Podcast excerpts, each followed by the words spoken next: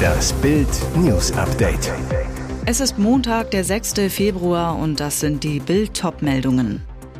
Die Erde bebt weiter, hunderte Tote in Türkei und Syrien. Stromzoff in der Ampel eskaliert. Scholz will 10.000 neue Windräder. Unser großes Glück ist unterwegs. Wendlers Laura schwanger. Mitten in der Nacht bebte die Erde und sie hört nicht auf. Seit Stunden kommt es in der Türkei und in Syrien zu schweren Nachbeben. Wie schwer es die Region getroffen hat, wird erst bei Tagesanbruch offensichtlich. Das Ausmaß der Katastrophe unermesslich. Mehrere schwere Erdbeben haben in der Nacht zum Montag die Türkei und Syrien erschüttert. Mehr als 600 Menschen sind tot, Tausende verletzt, mehr als 1700 Gebäude wurden zerstört. Und unter den Trümmern sind noch hunderte Menschen verschüttet. Besonders hart trifft es diejenigen, die sich selbst kaum retten können, die Kinder.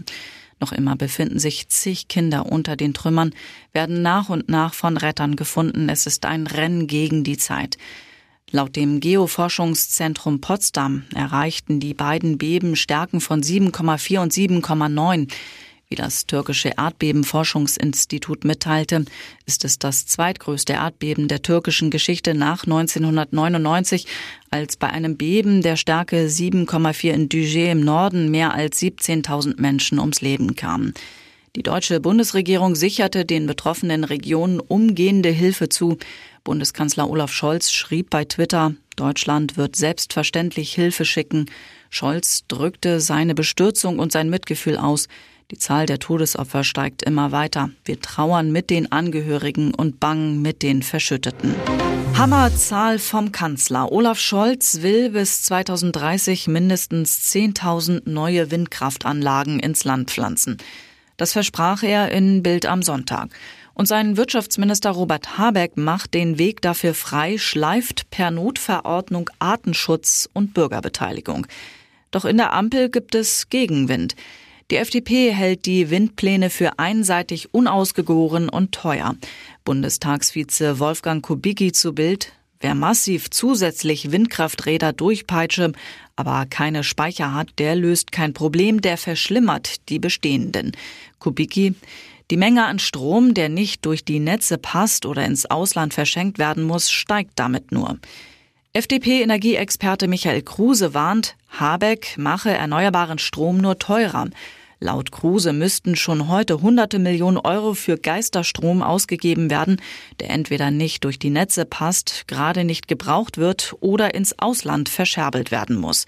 Kruse, in Zukunft wird das noch viel mehr. Ohne Speicher- und Netzausbau nützen neue Windräder nichts. Die grüne Verteuerungsspirale kostet die Stromkunden schon heute Milliarden pro Jahr, Tendenz dramatisch steigend.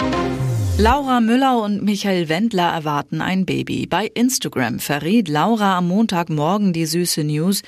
Liebe im Bauch, unser großes Glück ist unterwegs. Dazu postete sie ein Foto des Paares, auf dem der umstrittene Schlagerstar ein paar weiße Babyschuhe in der Hand hält. Beide strahlen, mehr will das Paar noch nicht dazu sagen. Zuletzt machte der gefallene Schlagerstar Michael Wendler ja eher mit gesperrten Instagram-Accounts, kruden Verschwörungstheorien, Schulden beim Finanzamt und GEMA-Zoff auf sich aufmerksam. Jetzt wird er also wieder Vater. Mit seiner Ex-Frau Claudia Norberg hat er bereits Tochter Adeline. Laura wird zum ersten Mal Mama. Das Paar, das sich erstmals im Juni 2017 auf einem Stadtfest in Stendal begegnete, ist seit Juni 2020 verheiratet. Seine junge Frau Laura wanderte mit dem Wendler in die USA aus, lebt mit ihm in Florida. Als Laura Schlagersänger Michael Wendler traf, war sie noch Schülerin, jobbte neben der Schule in einem Edeka-Supermarkt in Tangermünde. Mittlerweile ist sie selbst ein Promi, war schon im TV zu sehen, posierte für den Playboy und postet für Kohle fleißig auf Instagram und der Erotikplattform OnlyFans. Laura und Michael Wendler schlagen nun das nächste Kapitel ihrer Beziehung auf als werdende Eltern.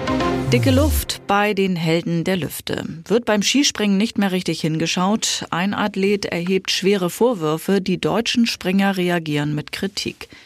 Im Interview mit der Schweizer Zeitung Blick sagt ein aktiver Skispringer, der aber anonym bleibt, dass alle Springer tricksen würden und dass bei den Kontrollen der Anzüge gefuscht werde.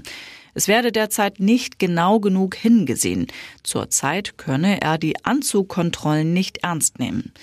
Bei Skispringen spielt die Größe des Anzugs eine entscheidende Rolle. Zu groß geschnittene Anzüge erhöhen beim Fliegen die Tragfläche. Das führt zu weiteren Sprüngen. Deshalb wird jeder Anzug bei einem Wettkampf mehrmals kontrolliert. Aber wird nicht genau hingeschaut? Die deutschen Athleten reagieren mit Verwunderung und schießen gegen den anonymen Kollegen zurück. Ich finde es eine sehr gewagte Aussage. Es ist Leistungssport. Jeder versucht, ans Limit zu gehen, sagt Andreas Wellinger. Das ist immer ein schwieriges Thema. So ein Anzug ist an den eigenen Körper angepasst. Der Körper variiert, der Stoff variiert, erklärt Karl Geiger. Ich glaube, unser Kontrolleur hat eine Linie, die er verfolgt, einen roten Faden. Er hat eine Grenze und ich würde nicht behaupten, dass es irgendwie abartig ist. Und jetzt weitere wichtige Meldungen des Tages vom Bild Newsdesk. Edeka-Chef klagt Konzerne an. So werden die Deutschen beim Einkaufen abgezockt.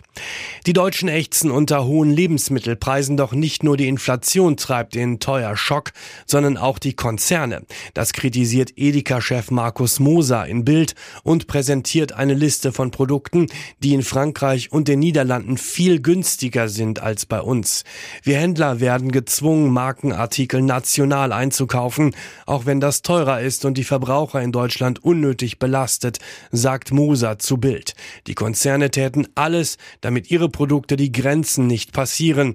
Moser, so halten sie in vielen Märkten die Preise möglichst hoch. Sprich, anstatt deutsche Händler zum Beispiel in Frankreich günstiger einkaufen zu lassen, müssen sie die Ware in Deutschland beschaffen, teils zu überhöhten Preisen.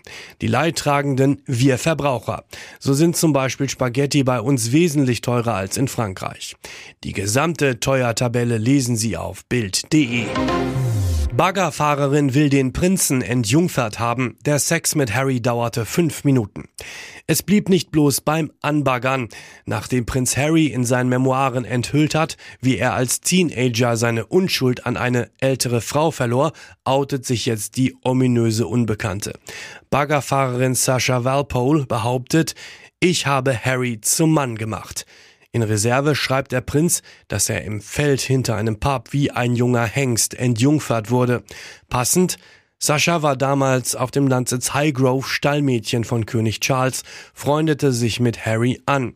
In der Nacht vom 21. Juli 2001 will sie mit ihm und ihrer Clique im Pub The Vine Tree ihren 19. Geburtstag gefeiert haben. Bei einer ungestörten Zigarettenpause begann Harry zu baggern. Er küsste mich. Es war leidenschaftlich. Wir landeten ziemlich schnell im Gras. Er trug Boxershorts, so Walpole in der Daily Mail. Von seiner Jungfräulichkeit habe sie nichts gewusst. Er schien zu wissen, was er tat. Es war schnell wild aufregend. Der Sex dauerte nur fünf Minuten. Danach gab ich ihm tatsächlich einen Klaps auf den Hintern. Er hatte einen klasse Po.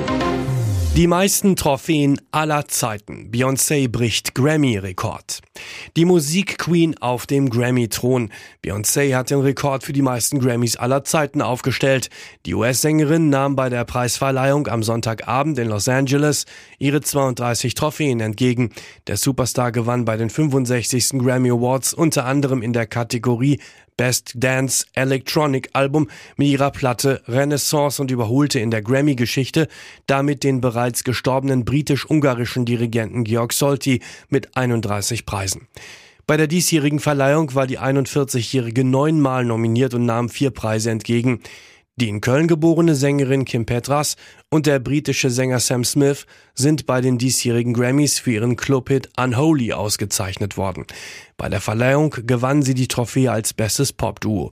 Damit ist die Deutsche der erste Transmensch in der Geschichte der Grammys, der in dieser Kategorie ausgezeichnet wurde. Außerdem ging ein Grammy an den Dresdner DJ Purple Disco Machine für den Remix des Lizzo-Songs About Damn Time. Hier ist das Bild News Update. Und das ist heute auch noch hörenswert. Bundesinnenministerin Nancy Faeser hat ein Spitzentreffen in ihrem Ministerium angekündigt, um die Probleme bei der Unterbringung von Flüchtlingen in Deutschland zu diskutieren.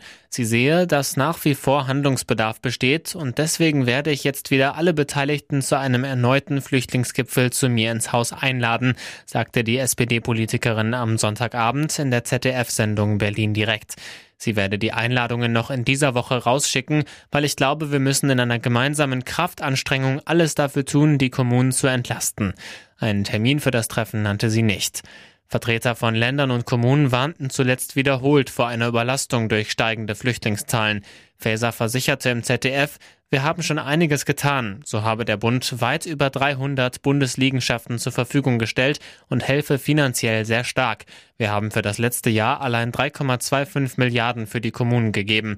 Wir haben jetzt für das neue Jahr schon 2,7 Milliarden zur Verfügung gestellt. Aber wir drängen auch darauf, dass die Länder diese Gelder eins zu eins weitergeben. Das ist nicht in jedem Bundesland der Fall. Tödliches Unglück im Ägäischen Meer. Am Sonntag kenterte vor der griechischen Insel Leros ein Flüchtlingsboot. Drei Kinder und eine Frau starben. 41 Menschen seien gerettet worden, teilte die griechische Küstenwache mit. Von den Überlebenden seien zwei Erwachsene und sechs Kinder ins Krankenhaus von Leros gebracht worden. Drei Kinder konnten nach Angaben der griechischen Nachrichtenagentur ANA nicht mehr wiederbelebt werden. Es handelt sich bei den toten Kindern um zwei etwa fünfjährige Jungen und ein vierjähriges Mädchen. Das erwachsene Todesopfer ist ANA zufolge um die 20 Jahre alt gewesen. Die Flüchtlinge setzten nach Behördenangaben in einem Schlauchboot aus der Türkei über. Alle Menschen an Bord kämen aus afrikanischen Ländern, berichtete ANA. Nach weiteren möglichen Opfern des Bootsunglücks wurde am Sonntag noch gesucht, jedoch erschwerten raue See und starker Wind den drei Rettungsbooten und einem Hubschrauber den Einsatz. Leider haben wir es wieder einmal mit unschuldigen Opfern zu tun, die ihr Leben durch das kriminelle Verhalten von Menschenhändlern verloren haben, erklärte der griechische Minister für die Handelsmarine Yannis Plakiotakis. Das UN-Flüchtlingshilfswerk erklärte am Sonntag im Online-Dienst Twitter, es sei erschütternd, dass sich Flüchtlinge in Ermangelung sicherer Wege weiterhin auf riskante Reisen begeben und ihr Leben skrupellosen Schmugglern anvertrauen.